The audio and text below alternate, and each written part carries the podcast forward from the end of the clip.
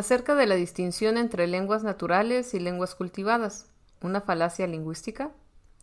Este texto fue redactado por Mirko Lampis y Radana Sparkova y fue publicado en el año 2017. 1. Observaciones preliminares. Sostiene el profesor Moreno Cabrera que existen diferencias sustanciales entre las lenguas naturales, por un lado, y las lenguas cultivadas, por otro. La lengua natural sería la que cada uno aprende desde su nacimiento y usa de forma espontánea en sus interacciones comunicativas diarias, sin necesidad alguna de conocimientos explícitos acerca de su estructura, sin preocupaciones añadidas acerca de su pulcritud y sin esfuerzos particulares en su realización.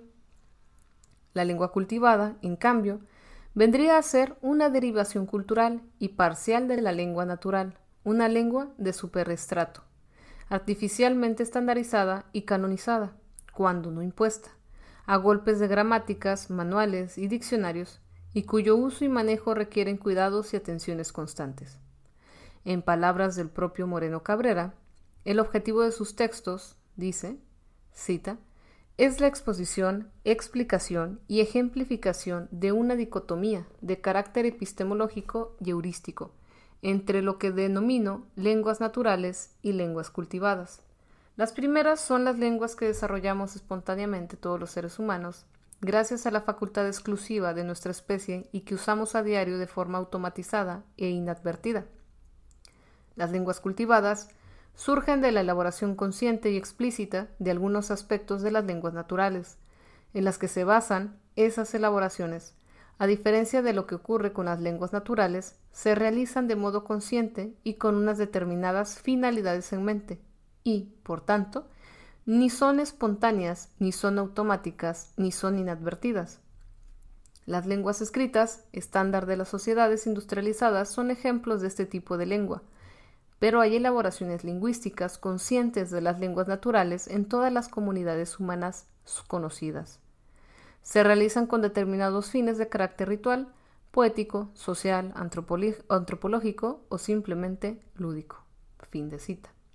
Se trata, como a menudo recuerda Moreno Cabrera, de una distinción que cuenta con el apoyo de una larga y respetable tradición científica y, sin embargo, nosotros quisiéramos aquí ponerla en entredicho o, por lo menos, problematizarla, ya que creemos que la lengua es un quehacer comunicativo y semiósico, multiestratificado y heterárquico, rizomático, por decirlo como con Deleuze y Guattari, en el que toda frontera solo puede ser trazada y fijada a partir de determinadas estrategias descriptivas y con un amplio margen de relatividad natural y cultivado serían en tal sentido tan solo unas etiquetas cuyo empleo dicotómico, en nuestra opinión, no resulta muy acertado en el campo de la lingüística, científica y filosófica.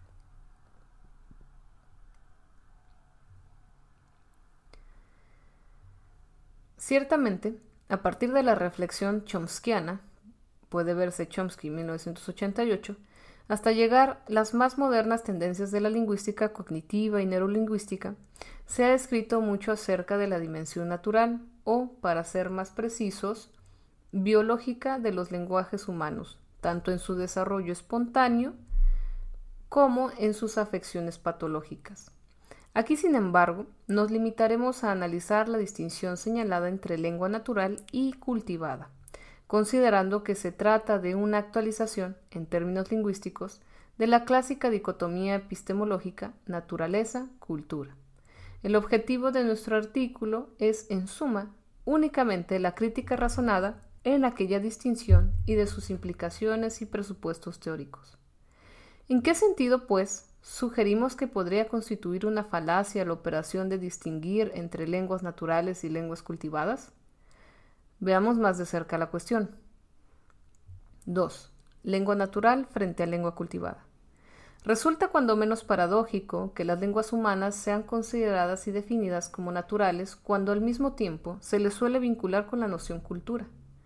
Noción que por lo común y por larga tradición se define también y a veces, sobre todo como en el caso de Freud, por su oposición a la noción de naturaleza. ¿En qué sentido cabe entonces preguntar puede ser natural un vehículo, proceso y propiedad cultural tan relevante como es la lengua? Posiblemente esta paradoja tenga que ver con la ambigüedad semántica que caracteriza a los sustantivos cultura y naturaleza y los correspondientes calificativos cultural y natural, a los que también hay que añadir, para mayor confusión, culto y cultivado, por un lado, inculto, espontáneo e innato, por otro. ¿No se podría legítimamente sostener, por ejemplo, que la cultura y todas sus manifestaciones, incluidas las lenguas, son procesos naturales? Lo son, sin duda se consideran como el resultado de la deriva biológica de una especie de primates homínidos, con un cerebro particularmente desarrollado y unas costumbres sociales particularmente complejas. Y no lo son, sin duda, si se considera que esos mismos primates homínidos, con un cerebro particularmente desarrollado y unas costumbres sociales particularmente complejas, para poder adquirir hábitos culturales y lingüísticos, deben participar activamente en un dominio ya organizado culturalmente. Los niños ferales, crecidos sin contacto alguno con otros seres humanos, comen, respiran, se mueven, pero no hablan. Está claro que la cultura emergió en un momento dado de la filogenia homínina y emergió, desde luego, de circunstancias no culturales o protoculturales pero emergiera cuando y cómo emergiese, lo cierto es que lo hizo como un modus operandi et cognoscendi, con características y dinámicas propias e irreductibles. De no haber sido así, no existirían las propias nociones de cultura y naturaleza. De hecho, no existiría noción alguna, puesto que no existiría esa acumulación organizada y a la vez caótica de conocimientos que llamamos saber. Por consiguiente, hay que tener en cuenta el hecho, de por sí trivial, de que todos los seres humanos, salvo esporádicas excepciones, somos a la vez y recursivamente seres vivos y sujetos culturales, es decir, sujetos en el doble sentido de que somos individuales, agentes y que dependemos de la cultura de que estamos sujetos a ella. Se trata, sin embargo, de una afirmación que probablemente no satisfará ni a los partidarios de la oposición entre lenguas naturales y lenguas cultivadas, ni a sus opositores. Los unos se limitarán a objetar que existen, de hecho, manifestaciones lingüísticas que dependen mayoritariamente de nuestra dimensión biológica y serían estas las lenguas naturales, y manifestaciones lingüísticas que dependen mayoritariamente de nuestra dimensión cultural y serían estas las lenguas cultivadas. Los otros arguirán que aun cuando se conceda que el aprendizaje y la comunicación son procesos biológicos, todo lo que el ser humano aprende y comunica a lo largo de su ontogenia y en el transcurso de sus interacciones con los demás seres humanos son hábitos culturales, y que incluso aquellos aspectos de la vida que llamamos necesidades e impulsos biológicos son, en última instancia, elaborados y especificados y finalmente valorados culturalmente. Así pues, la idea de que la actividad lingüística en todos sus niveles y en todas sus manifestaciones es al mismo tiempo y recursivamente un proceso biológico y cultural se enfrenta a un nutrido grupo de objeciones. Lo que proponemos es, entonces, intentar explorar el posible espacio de articulación entre las dos posturas, la biologicista y la culturalista, para averiguar si de verdad la dicotomía entre lenguas naturales y lenguas cultivadas es operacionalmente válida. Resumamos previamente las principales características que Moreno Cabrera asigna a sus dos topologías de lengua. Quisiéramos formular, en contra de esta caracterización dicotómica, las siguientes objeciones. Defender la cadena genético-causal de tipo lineal, facultad general del lenguaje, lenguas naturales, lenguas cultivadas, implica enfrentarse a diversas importantes dificultades teóricas. En primer lugar, la propia existencia de una facultad general del lenguaje, así como de una gramática universal, ni se ha demostrado ni es aceptada por todos los lingüistas. De hecho, la afirmación de que existe una facultad general del lenguaje es trivial, si con ello se entiende que es la organización física y neuronal del ser humano lo que permite el habla. En términos evolutivos, también es verdad el contrario. Es el habla lo que permite la organización física y neuronal del ser humano. Pero si con ello se quiere sostener que existe algo así como un órgano o sistema cognitivo innato de la lengua, cabe entonces recordar que no hay ninguna evidencia biológica específica que respalde dicha afirmación. En segundo lugar, hay ámbitos y momentos comunicativos como el ritual, el humorismo o el aprendizaje de segundas lenguas, en los que el cultivo de determinados modos lingüísticos, lejos de ser parasitario, influye profundamente en el empleo y desarrollo natural del idioma. Decir algo de que se aprende sin estudio consciente no equivale a decir que se aprende de forma espontánea. Incluso sin una voluntad explícita de aprender, una atención particularmente selectiva, un esfuerzo mnemónico, consciente y un sistema externo de recompensas y castigos. El proceso de aprendizaje de un ámbito conductual complejo, como el habla, suele ser dirigido por los diferentes docentes, con los que el discente entra en contacto de forma más o menos sutil, pero siempre con efectos imprevisibles. La lengua, en suma, se aprende en contextos de uso ya organizados y según ritmos y modalidades que también dictan los demás hablantes. Es cuando menos discutible la afirmación de que los hablantes espontáneos no se plantean nunca problemas relativos a la estructura de su idioma. Existe muy por el contrario cierta preocupación idiomática, llámese si se quiere lingüística ingenua, que llega a manifestarse con contundencia cuando lo que está en juego en la interacción comunicativa es la comprensión mutua, la coordinación conductual y la formación de hablantes competentes. La actividad lingüística depende sin duda de la organización física y neuronal del hablante, pero esta organización no se opone, sino que está estrechamente relacionada con la organización del dominio social que el hablante participa, tanto filo como ontogenéticamente. La deriva de las estructuras neuronales y de las estructuras sociales se implican e influencian mutuamente. Puede que la oposición entre la teoría de Darwin sobre la diferenciación aleatoria progresiva y selección de ciertas variantes por factores contextuales y la de Lamarck sobre la transmisión de características adquiridas no sea en el dominio de la vida y, a fortiori, en el de la cultura, tan neta como algunos estudiosos sostienen. Más específicamente, la deriva lingüística parece depender tanto de procesos de tipo darwiniano como de procesos de tipo lamarckiano, ambos abundantemente sazonados por perturbaciones azarosas y contingentes. Más adelante volveremos sobre algunas de estas cuestiones. Echemos ahora en cambio una rápida ojeada a aquel texto del siglo XIV en el que se vislumbra, quizás por primera vez, en la cultura occidental, una oposición consciente y razonada entre el uso natural de la lengua y su uso culto. El Tratado de Vulgari Eloquentia del poeta italiano Dante Alighieri. 3. El extraño caso de Bulgari Elocuentia. Moreno Cabrera define como el problema de Dante la siguiente cuestión. ¿Cómo se elaboran las lenguas cultivadas a partir de las lenguas naturales? La elección del autor de referencia, sin embargo, no parece ser en este caso particularmente pertinente, a menos que no se quiera reducir la lengua cultivada a una lengua poética, única y verdadera preocupación de Dante en su tratado, y a menos que no se quiera ejemplificar el proceso de génesis de toda lengua cultivada a través de las reflexiones dantescas acerca de las elecciones más convenientes que hay que tomar en materia de creación poética. Mucho se ha escrito acerca del significado del de vulgar y elocuentia, y no es nuestra intención, claramente, enfrentarnos ahora a semejante masa crítica. Baste, pues, con decir que el tratado dantesco, como también recuerda Vázquez Medel en 1987, no se ocupa de lingüística o de filología, disciplinas desconocidas por Dante y por su época, sino de poética, y recordar asimismo que Dante lo escribió sobre todo con el fin de justificar y dar brillo intelectual a la tradición poética de una lengua vulgar que él mismo representaba.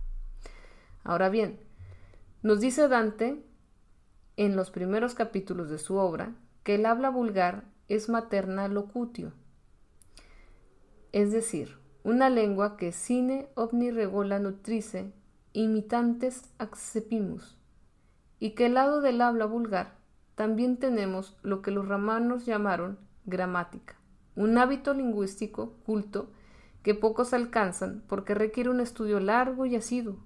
De las dos hablas, sigue Dante, es el vulgar la más noble, bien porque prima fui tu mano gineri usitata, bien porque totus orbis ipsa per frutur. No extraña el hecho de que, en opinión de Dante, es el vulgar la primera lengua del género humano. Nuestro autor desconocía naturalmente tanto la noción del latín vulgar como la moderna perspectiva histórica y evolutiva, según la cual es aquel latín hablado que procede en todos los idiomas romances.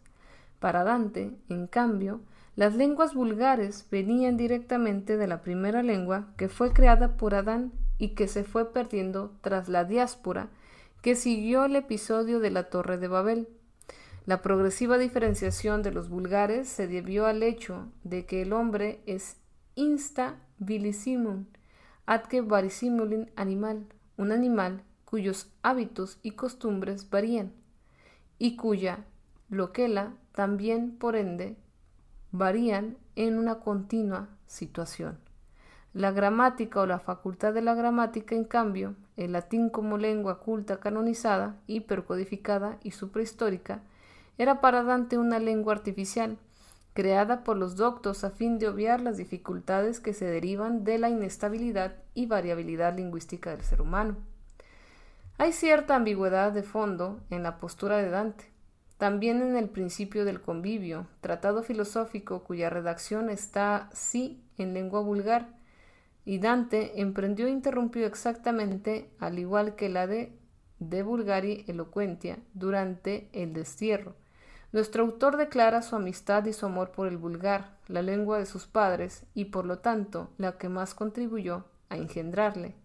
Y añade, aún este mi vulgar fue introductor de mí mismo en la vía de la ciencia, que es la última perfección, en tanto que con él entré en el latín y con él me fue enseñado, el cual latín luego me fue vía para ir más adelante. El vulgar ya era para Dante una lengua suficiente completa y rigurosa como para hablar de temas de ciencia, y no se olvide que Brunetto Latini, el maestro de Dante, había escrito un tratado de erudición general con tesoros en lengua provenzal, pero la lengua de la cultura y de la ciencia seguía y seguiría siendo durante muchos siglos el latín, motivo por el que Dante escribió su De Vulgaria Eloquentia en este idioma y motivo, por el que señala el comienzo del convivio, que el vulgar también es medio para aprender el latín y poder así adentrarse en la vía de la ciencia. Sin embargo, al llegar al tema central de De Vulgaria Eloquentia, la elocución poética, Dante no duda en definir ese mismo vulgar materno, poco antes alabado y declarado superior a la propia gramática, como insuficiente, defectuoso, feo e inelegante, de modo que si alguien quiere alcanzar la verdadera elocuencia, no son las hablas maternas instrumento suficiente, sino que es menester acudir al vulgar ilustre. Dante pasa en reseña las diferentes hablas italianas y llega a la conclusión de que ninguna de ellas es lo suficientemente buena como para servir de vulgar literario común. Quizás la mejor, locutio, de Italia, es decir, porque está formada por expresiones de las variedades cercanas, es el habla de la ciudad y comarca de Bolonia. Pero tampoco esta variedad se acerca al vulgar ilustre, cardinal, áulico y curial, el cual más bien aparece en todas las ciudades y no demora en ninguna. Este vulgar es, en resumidas cuentas, la lengua común de los poetas, el italiano tal y como se usaba en los mejores escritores de Italia, desde los sicilianos hasta el propio Dante. La de Dante es, en último término, una concepción aristocrática de la lengua. El vulgar ilustre es el mejor, es la mejor lengua posible pero no es apta para todos los usos ni para todos los hablantes, ya que optima lo que la non conventi nisi illis incubios ingenum essentia est. El vulgar ilustre, en otras palabras, debería ser usado solo por versificadores excelentísimos y para tratar solo materias dignísimas, más específicamente armorum probitas amoris accensio et directio voluntatis. Intentemos ahora averiguar si a la descripción dantesca del vulgar ilustre se le puede aplicar las características que Moreno Cabrera asigna a las lenguas cultivadas. Con algunas pequeñas reservas que ahora no vienen al caso, diremos que la caracterización de Moreno Cabrera representa muy bien el tipo de operaciones propuestas por Dante y que el vulgar ilustre, por ende, se podría perfectamente definir como una lengua cultivada. Motivo por el que Moreno, a Moreno Cabrera, suponemos, se le ocurrió hablar del problema de Dante y no, digamos, del problema de Lope o del problema de Manzoni. Pero no por no ser cultivado por ser cultivado, es también el vulgar ilustre, un parásito de la lengua natural. Si lo fuera, ¿a qué lengua natural parasitaría? Y sobre todo, no es cultivado de la misma forma y manera que la gramática, tal y como Dante la concebía. Ha llegado el momento de examinar más de cerca la cuestión de la naturalidad de las lenguas. 4. ¿En qué sentido es natural una lengua natural? Recuerda el primatólogo Franz de Waal en 2002 el extraño caso del aprendiz de sushi, que quien durante varios años solo puede observar a su maestro, sin intervenir nunca en la preparación de la comida, hasta que el propio maestro considere que el aprendiz está listo para trabajar solo. El aprendiz idiomático es muy diferente al del aprendiz de sushi. No solo requiere participación en un medio lingüístico y organizado, sino que dicha participación ha de ser activa y constante. El hecho de que existan determinados periodos críticos en el proceso de aprendizaje, pasados los cuales ya no se alcanzan las competencias y destrezas previstas, se debe ciertamente a los ritmos y dinámicas de maduración cerebral, pero la definición de tales ritmos y dinámicas en la filogenia o, mínima o mínima y en cierta medida también en la ontogenia individual se debe tanto a factores biológicos como a factores sociales y aún culturales. Ahora bien, la distinción entre lenguas cultivadas y lenguas naturales, si bien se mira, responde a una estrategia descriptiva de tipo analógico. Así como las plantas nacen y crecen de forma espontánea en la naturaleza, mientras que los sembrados requieren un trabajo organizado de forma racional, así las lenguas naturales nacen y se emplean de forma espontánea, mientras que las lenguas cultivadas requieren un trabajo organizado de forma racional. En la misma línea analógica, encontramos la comparación entre la actividad lingüística y el comer. Al fin y al cabo, si el lenguaje humano es un fenómeno a la vez biológico y cultural, lo que es necesario comprender es en cuáles aspectos es biológico y en cuáles cultural. Y es aquí donde resulta útil la analogía con la comida, puesto que la necesidad de ingerir alimentos es claramente un hecho biológico, y las formas en que esto se realiza en diversas sociedades es un hecho claramente cultural. La analogía es, una vez más, muy sencilla. Así como todos comemos, pero lo que comemos y cómo y dónde comemos cambia de cultura en cultura, así todos hablamos, pero lo que decimos y cómo y dónde lo decimos cambia de cultura en cultura. Es innegable, en efecto, que todos nosotros necesitamos proporcionar nuestras células nutrientes y necesitamos aportarles oxígenos, eliminar desechos, necesitamos dormir. Se trata de macronecesidades biológicas, por así llamarlas, que se hallan estrechamente relacionados con la actividad metabólica de nuestro cuerpo y que se manifiestan a partir de los primeros instantes de vida del organismo, desde el nacimiento o antes todavía. El caso del habla parece, sin embargo, muy diferente, sobre todo si acudimos a otras analogías descriptivas. Podríamos, por ejemplo, comparar la lengua con el andar y eventualmente con el nadar, y también podríamos traer a colación la diferencia sustancial que separa el sexo del erotismo. La historia de la hominización es también una historia de progresiva bipedación, cuyo resultado es que la estructura física de todo ser humano anatómicamente moderno está adaptada para el movimiento bípede. Aún así, los niños, a los que no se les enseña a andar o no andan o lo hacen solo de forma esporádica, como los grandes simios. Es decir, el hecho de tener dos piernas largas y robustas y una columna, vertebral recta es el resultado de la transmisión y del operar genético, pero la capacidad de moverse sobre esas dos piernas y con una postura totalmente erecta no es innata, sino que debe ser aprendida. ¿Es por ello esta capacidad menos natural? A diferencia del bipedismo, la capacidad de nadar es lo que hoy en día los biólogos definirían como un caso, por lo menos incipiente, de exaptación. Ni las piernas ni los brazos han evolucionado para moverse en el agua, pero se pueden usar para ello con discretos y aún excelentes resultados.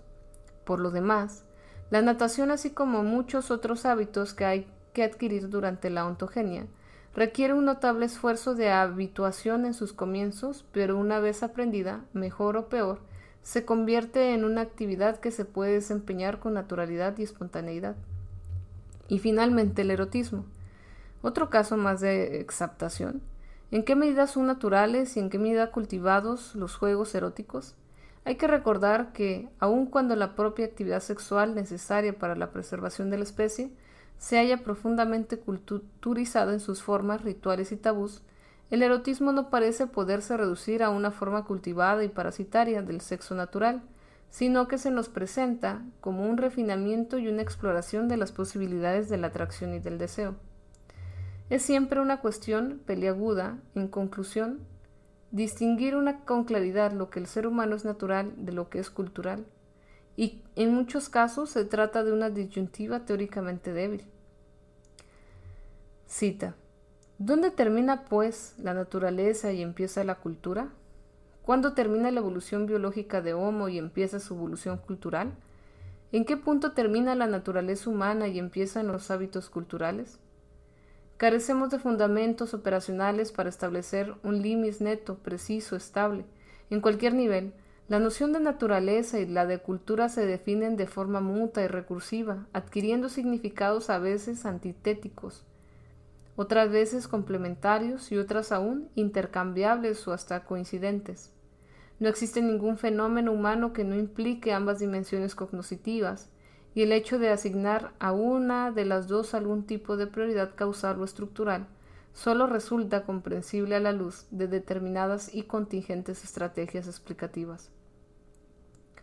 La comunicación, en tanto que actividad dirigida a la coordinación conductual entre los miembros del grupo, grupo social, puede sin duda ser descrita como una macro necesidad biológica, que han encontrado a lo largo de la filogenia diferentes e ingeniosas soluciones viables, entre ellas la conducta lingüística humana, y nos parece que en su caso son muchos los aspectos y las modalidades de que se compaginan bien con una distinción demasiado neta entre natural y cultivado. Considérese, por ejemplo, que hay miles de miles de personas en el mundo incluidos los autores de estas líneas, que en sus ámbitos laborales, domésticos y afectivos han aprendido a emplear un idioma diferente de su idioma materno. Este caso es el de los bilingües tardíos.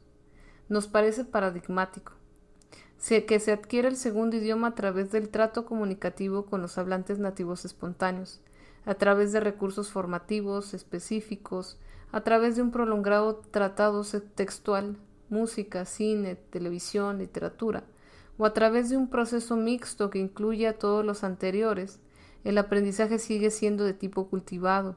En los términos de Moreno Cabrera, si no en todos, es sin duda un proceso consciente y dirigido, además de largo y dificultoso, mientras que el resultado final es el uso normal del segundo idioma. Se acerca más a la especificación de la lengua natural, siempre en el sentido de Moreno Cabrera. Las llamadas interlenguas presentan semejantes elementos de dificultad, tanto en el aprendizaje del idioma nativo como en el aprendizaje de segundos idiomas o de idiomas especializados.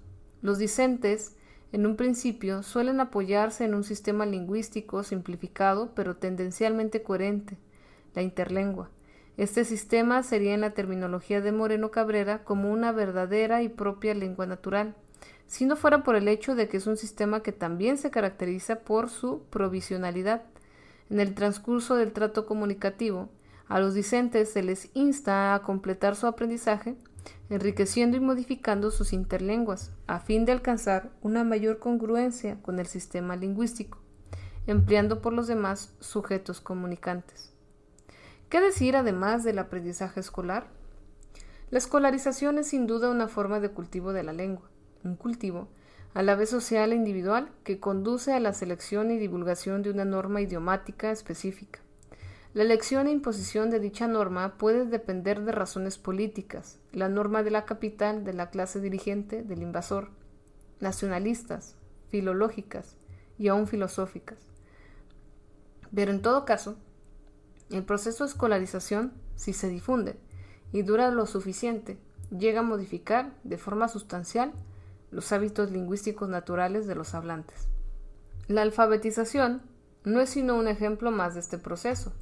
Pues una vez que el hablante ha aprendido a leer y escribir, lee y escribe de forma espontánea y automática.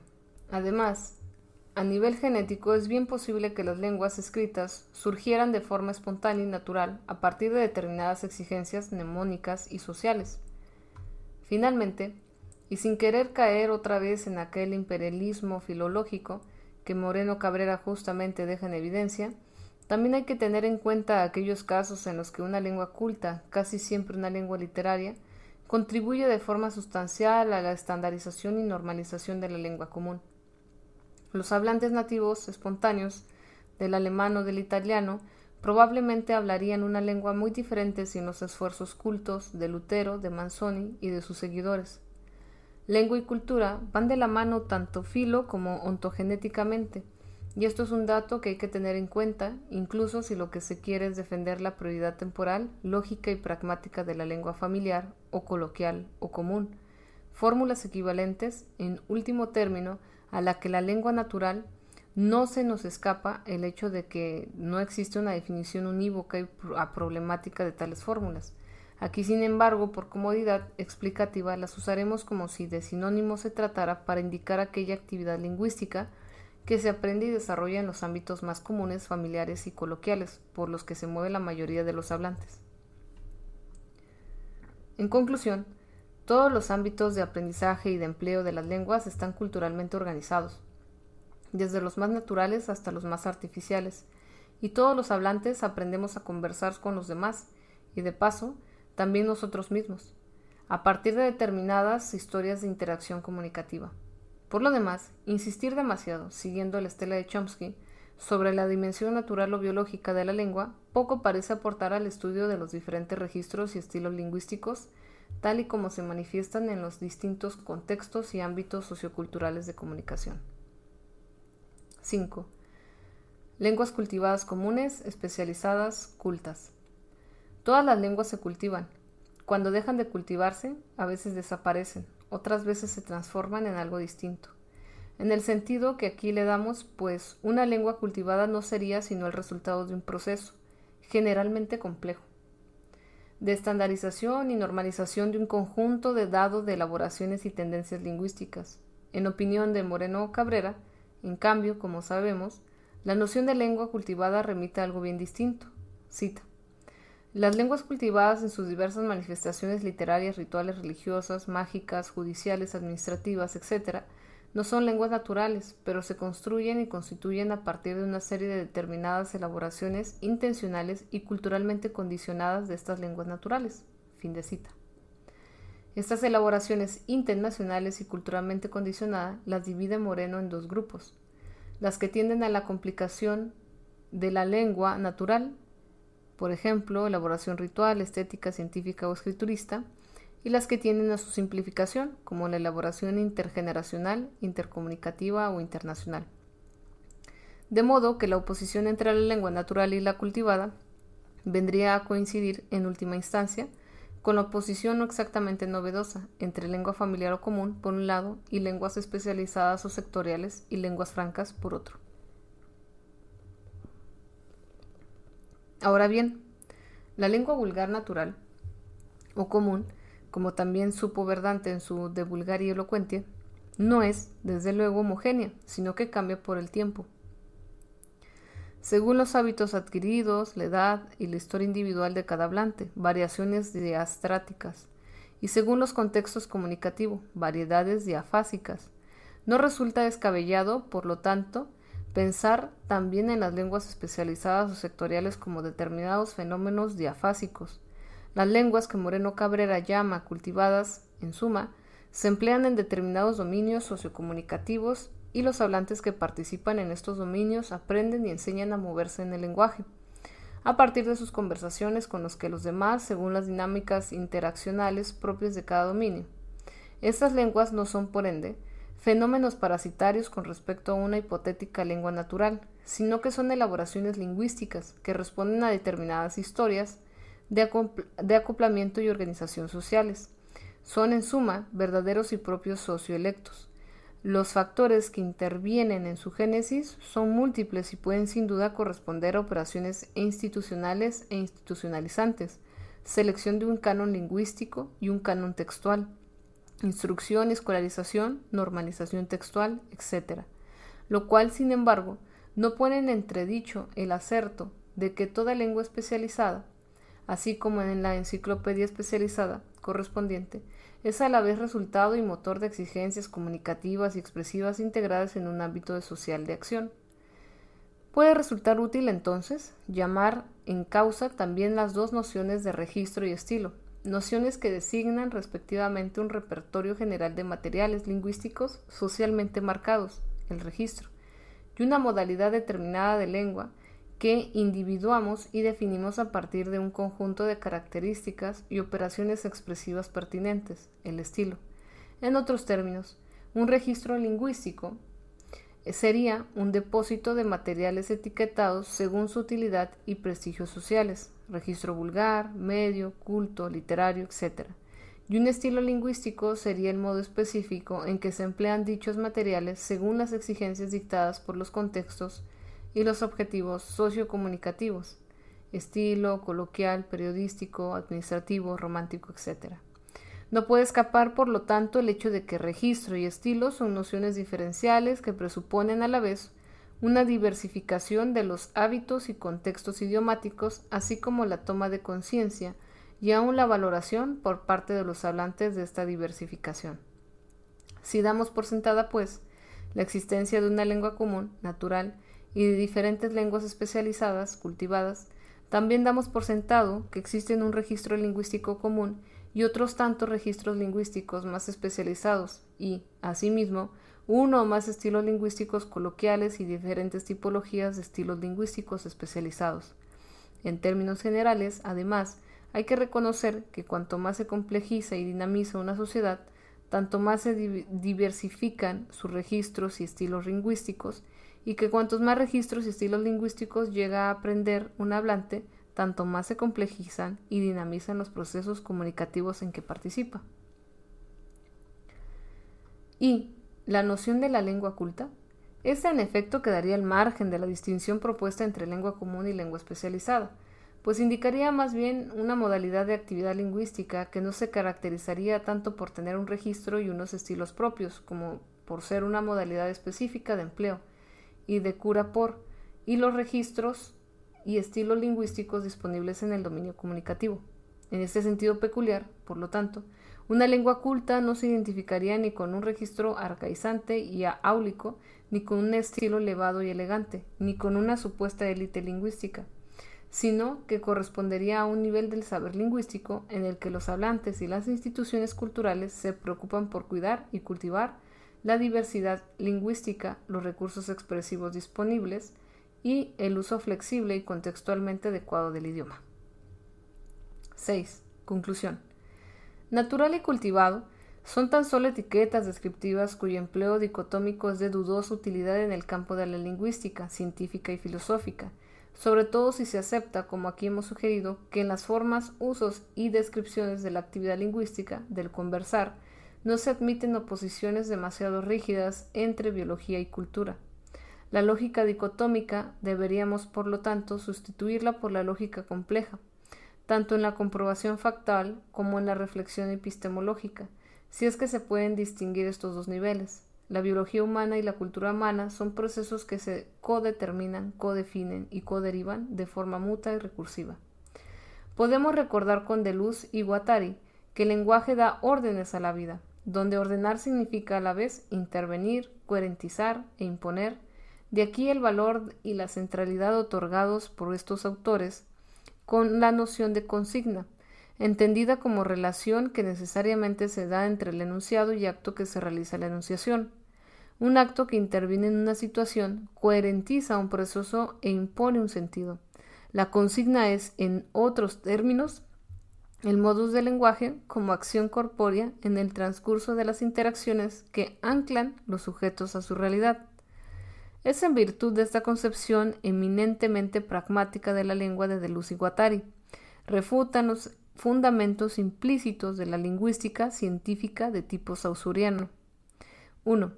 El lenguaje no transmite información, es comunicativo, construye un orden agenciado a la realidad que se agencia a él. 2. No existe una máquina abstracta de la lengua. El lenguaje es una actividad de construcción de cuerpos, acciones y pasiones. 3. No hay constantes universales en la lengua. La variabilidad no es externa al sistema, sino que le es inherente. La lengua es un continuum heterogéneo y cambiante de valores e intensidades. 4. No es cierto que solo se puede estudiar científicamente la lengua bajo las condiciones de un sistema estándar. Lo estandarizado y lo homogéneo son puestos por modalidades de descripción. Son las consignas de la lengua en sus diferentes niveles y formas para crear e imponer el estándar. A partir de tales presupuestos, la noción de lengua natural revela toda su inoperancia. La propia distinción entre una lengua común o coloquial o familiar por un lado y esta o aquella lengua especializada o sectorial, la lengua de la administración, de la ciencia, de la literatura, etc., por otro, depende únicamente del establecimiento de diferentes órdenes de consignas integrados en diversos ámbitos y subámbitos. Y la verdad es que no nos parece que exista en la semiosfera ningún ámbito sociocomunicativo natural en el sentido no cultural, a menos que no se quiera defender una especie de diversión lingüística del mito del buen salvaje, un hablante que habla con sus congéneres del tiempo, la cosecha o el fútbol, porque su naturaleza así lo impone, sin ningún tipo de aprendizaje o interés impuesto por la cultura, que vendría a ser algo así como un refinamiento o una perversión de tipo secundario. Hay que tener sumo cuidado a la hora de manejar determinadas distinciones, por más atinadas que parezcan en un primer momento y por más ocurrentes que sean las analogías y metáforas descriptivas que las acompañan y aclaran. La metacomunicación, es decir, la comunicación acerca de la comunicación, también tiene sus consignas y construye un orden agenciado en la realidad que se agencia en él. Nuestra consigna no es la de intentar simplificar una realidad que nos parece irreductiblemente compleja y aún caótica. Hablar no es nunca un mero proceso biológico y tampoco una mera construcción cultural. Se pueden sin duda estudiar y clasificar de diferentes maneras las micro y macroestructuras de la lengua, sintaxis, sus relaciones significantes, semánticas, y sus condicionamientos y funciones contextuales y sociales, pragmática, pero nunca se debería perder de vista la profunda y a la vez problemática unidad que se da entre vida, comunicación y cultura. Recuerda que la fuente de este documento la puedes encontrar en la caja de descripción. muchas gracias por